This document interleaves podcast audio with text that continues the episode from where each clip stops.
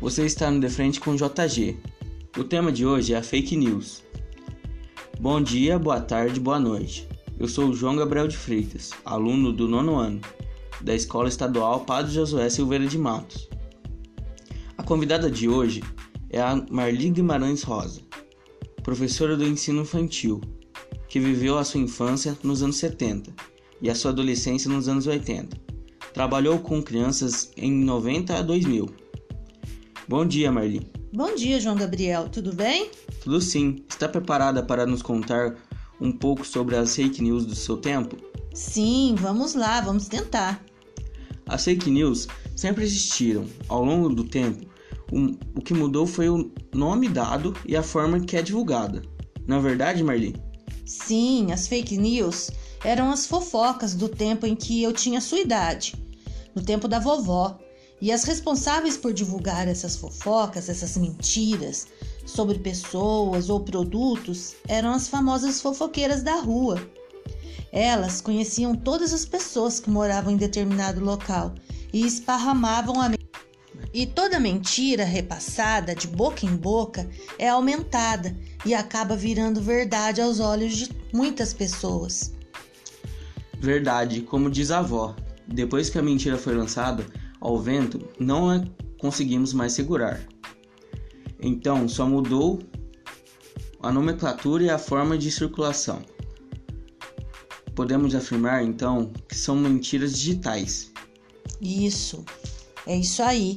Agora elas alcançam muitas pessoas em um gran... com grande velocidade, em pouquíssimo tempo. Só para descontrair, você poderia citar algumas fake news dessa, dessa infância? Sim, posso sim. É, tipo, contar estrelas, nascia verruga na, nas mãos e no rosto, tomar leite com manga morria, engolir chiclete, colava as tripas. Já pensou se fosse hoje em dia? Deixar o chinelo virado com a sola para cima, a mãe morria. É, tem mais, tem muitas. É, colocar vassoura atrás da porta, as, as visitas iam embora mais rápido. Comer o restinho de comida que ficava na panela, você não ia conseguir casar. E por aí vai. E as maldosas, né? Que eram sobre desafetos entre as pessoas. É, tipo, que o marido da fulana estava andando de conversinhas com outra, e por aí vai. A mentira não que é bom, mas hoje elas viraram um grande mercado, que na maioria das vezes envolve políticos e que contratam equipes especializadas em esparramar esse tipo de conteúdo. Exatamente, conteúdo viral. Geralmente, essas equipes especializadas usam postagens verdadeiras para ganhar a confiança de grande número de pessoas e depois começam a introduzir as falsas, usam as mais diversas estratégias: família, religião, saúde.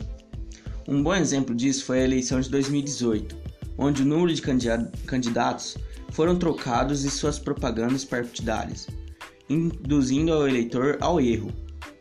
Ainda em 2018, a campanha de vacinação contra o sarampo também foi outro alvo. E hoje vemos várias fake news sobre o Covid-19. Por isso, sempre desconfie diante de algo que te deixe em dúvida. As fake news costumam ser sensacionalistas e apelam para a emoção do leitor.